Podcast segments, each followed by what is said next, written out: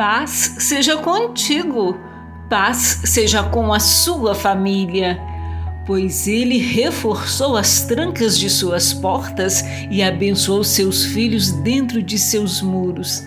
Ele conserva a paz em suas fronteiras e satisfaz sua fome com o melhor trigo.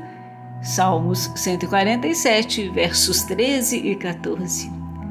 Ó oh Deus, te pedimos pela nossa segurança comum. Pedimos ao Senhor o aumento do teu povo. Ó oh Senhor, abençoe os filhos de nossa terra. Rogo ao Senhor pela tranquilidade pública, que sejamos libertados dos terrores e desolações da guerra. Mantenha a paz em nossas fronteiras ponha fim às guerras existentes e impeça as guerras que ameaçam.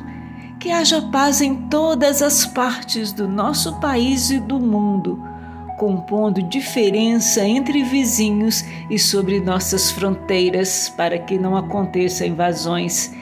Peço-te muita fartura, efeito comum da paz.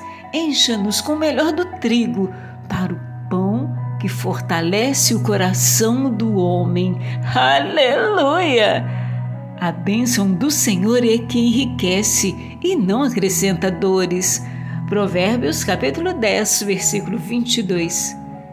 Deus está cuidando de você e protegendo você. Deus te abençoe e te guarde.